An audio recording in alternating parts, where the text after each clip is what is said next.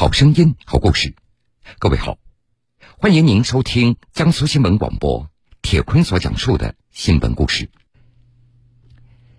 在湿地公约第十四届缔约方大会上，中国宣布将重点建设松嫩鹤乡等湿地类型国家公园。吉林莫莫格湿地就地处松嫩平原，是全球最大的白鹤迁徙停歇地，每年春秋两季。多达十几万只的候鸟都要在此落脚。这里有一位护鸟志愿者，他名叫潘晨玉。起初，他只是一位摄影爱好者，后来逐步加入爱鸟护鸟的行列，对候鸟、对湿地的感情越来越深。为了更好的守护候鸟，现在的潘晨玉是护飞队的队长，是民间呵护长，还是生态环境的志愿监测者。当地人都称他为身兼多职的斜杠湿地护鸟人。下面，我们就一起来听听他和那些鸟儿的故事。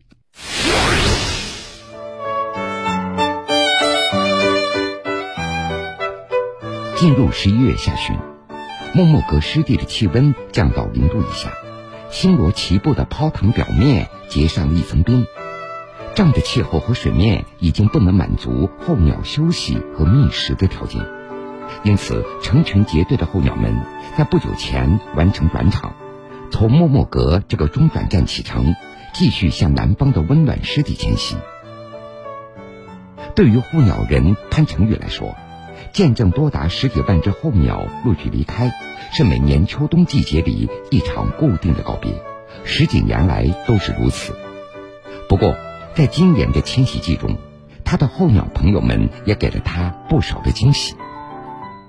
就是今年白鹤啊，就在一片湿地里就发现三千多只，就是这个，所以说这白鹤种群的一大部分，我们在一块湿地就发现了，就是说这个数量还挺多的。另外呢，还有呢，你看今年这个国家一级保护动物东方白鹳，在我们这儿啊有史以来创新高，观察到两千多只，有一天我数到两千零七十八只。这就是几十年来第一次这个这么大数量，作为野生动物观测来讲，也是个是个大丰收年。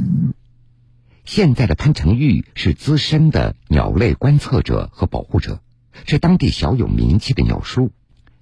目前，在默默格湿地中，监测到的鸟类多达将近三百种。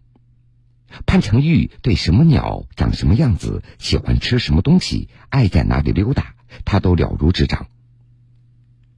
但是在十几年前，潘成玉甚至分不清家养的大白鹅和野生的白鹤，他只是单纯喜欢拍摄各种鸟类。随着拍的越来越多，他发现鸟儿在自己心中的分量也越来越重了。拍着拍着就想了解它，越了解越跟踪它，越观察它，越知道这个鸟它不容易。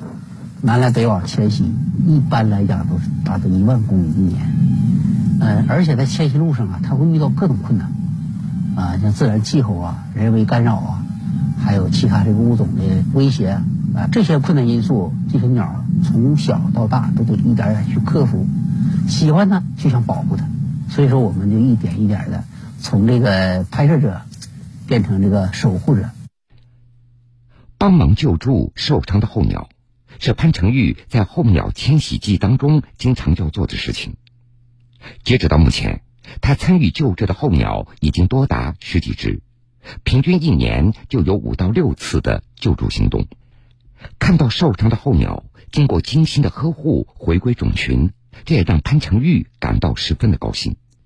但并不是每只鸟儿都足够的幸运，能够重返蓝天。你像前年秋季。嗯农民发现了一只小的白头鹤，后来我们志愿者这个救回来之后呢，发现那是粉碎性骨折，就是翅膀折了两两两段。这样我们跟专专家商量之后，决定说给他施手术。这块吧，这个不是几天几天就完了，今天下午的事儿。别打，不是打的，他是应该撞电线上了。啊，他是幼鹤，当年生的，没有经验，他不会躲电线。到县人民医院找了一个空房子，做完手术之后又来了，现在又拍看的效果，接的挺好，就是那小鹤眼睛啊，特别特别明亮，然后就像小孩的眼睛，特很清澈。后来可能就是因为，呃，细菌感染，就是伤口啊，因为创面太大了，它感染就过没过去，这是很揪心的。救助候鸟不是一年三百六十五天都能碰上的，但这科普宣传是一年三百六十五天每天都能做的。潘成玉开始思考，能不能让更多候鸟得到更好的守护和帮助。于是，二零一八年，潘成玉牵头组建了当地的护飞队，摄影爱好者、民兵、附近农民等一百多人成了第一批队员。护飞队日常的一项重要工作就是走街串巷、进村入户，给乡亲们普及候鸟和湿地的基本知识，呼吁大家加入爱鸟护鸟的行列中。我们再仔细看一下，这些鹤呀，是身上。有一种淡棕色羽毛的，它都是鹤类的小朋友，这个是很很关键的。就是在春季，它的父母啊先走了，飞到遥远的西伯利亚去有繁殖任务，然后这些鹤宝宝组成一个幼儿园，在我们莫木格湿地继续停留一段时间。十一月的这一天。潘成玉带着护飞队的队员以及莫莫格国家级自然保护区管理局的科普讲解员，来到幼儿园，给孩子们带来一堂别开生面的自然课。对于绝大部分的孩子来说，这是他们第一次认识候鸟。不过，这些候鸟距离它们并不遥远，在春秋两季就大量的停歇在自己家乡的湿地中。这个是白鹤的幼崽，它是破壳而出，然后这个是它的妈妈给它喂食。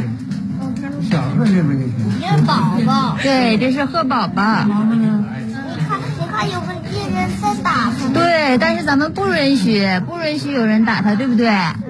所以他在打，要学会保护他。对对，要学会保护他，太棒了。结束了在幼儿园里的自然课，潘成玉和护飞队的队员又马不停蹄的赶往三十公里之外的默默格乡邵立村。邵立村前后一百米就是湿地泡塘，是国家一级保护动物白鹤喜欢停歇的地方。世世代代生活在村里的人们会经常听到周围白鹤的鸣叫，就像听到鸡叫声一样的习以为常。不过，却一度不知道这种鸟的名字，更不懂得这种鸟的珍贵。这就是白鹤的崽子。嗯。哎，白鹤，你看长大的时候它是白的，小时候跟那小鸡崽一样是褐色的。哎，给你留留两个，就是一个倡议书。嗯。然后呢，这还有一个宣传折页。起初，有村民不理解、不支持，这祖祖辈辈都生活在这里，为什么现在要保护鸟类呢？这保护鸟类又要怎么做呢？潘成玉就给乡亲们解释了一遍又一遍。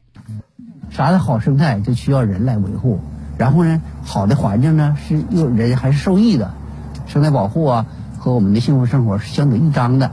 这些年下来，我们觉得变化很大，起码人的这个观念有很大的变转变。咱们就是离他远点对，不去干扰就行了。是。在潘成玉的带动下，不少村民成为爱鸟护鸟自发的宣传员和志愿者。今年五十八岁的王金山就是其中之一。今年是他加入护飞队的第四年。等我参加这个个护飞队以后吧，我就宣传这些老百姓。我说每年他的迁徙路程就是这儿，在在春一茬、秋一茬，路过咱们这嘎达必须歇脚。所以说，大伙儿呢都齐心协力的。呃，动员起来，哎，把这个野生动物都保护好。这拍鸟护鸟十多年来，潘成玉现在拥有了很多身份：中国野生动物保护协会科学考察委员会常委、吉林白城护飞队队长等。他还被评为二零二二年百名最美生态环境志愿者之一。不久前，他又有了一个新的身份：白城市民间河湖长。负责二龙涛河流域的生态保护。二龙涛河自北向南流经莫莫格湿地，沿线湖抛是白鹤等各类候鸟的停歇地。为了更好的观测和陪伴这些候鸟朋友们，潘成玉今年申请成为二龙涛河流域的民间呵护长。一个月巡河六次，一次开车加步行沿着河岸走二十多公里是他的日常。老边杆啊，边杆这长得可挺高啊。你像种稻子，如果这块变成稻田，你就去除它就很难。到这河道。湿地周边你要巡逻巡护，你看看有没有什么污染物啊、非法取土的、占地的。另外呢，还要看一看这个河道啊、湿地里边的鸟的情况，哎，受没受到什么干扰？看护好这个河道，守护好这片湿地。潘成玉知道，保护候鸟最核心的是保护湿地。如今，他每周都会跟随保护区的工作人员到湿地采集候鸟、水文、植被等这些生态数据，成为湿地生态最敏锐的记录者。如果说十多年前第一次在相机捕获到的候鸟的踪迹是一次偶然，那么现在守护候鸟、保护湿地已经被潘成玉当做自己的责任和使命了。这块二龙泡河这个水域啊。呃，水质好，然后呢，深浅适合，加上呢，边杆苗草和三江苗草大量繁殖，真是对鸟来说真是好环境，也充分说明了咱们这个生态环境的治理啊，包括这种咱们这个湿地环境的改善，有个很大的一个促进作用。作为一名生态志愿者，我的行为是凡人微光，但我希望更多的人来爱护候鸟，保护环境，让人与自然和谐共生。让我们的家园像大花园一样漂亮。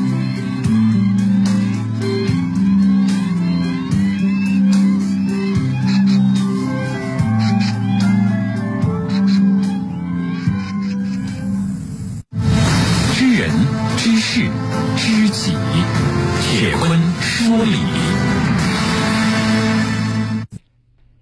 其实。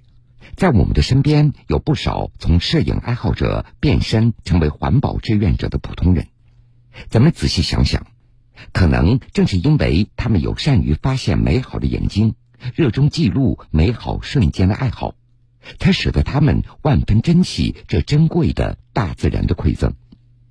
都说护鸟人存在着两个时间，一个是北京时间，一个是候鸟时间。北京时间是大家正常工作生活的时间，而候鸟时间是生命流转的时间。湿地护鸟人用心护鸟，鸟类也用自己的方式在回馈这些人类的朋友。在他们的眼里，人鸟共家园是最大的幸福。幸福在哪里？这里。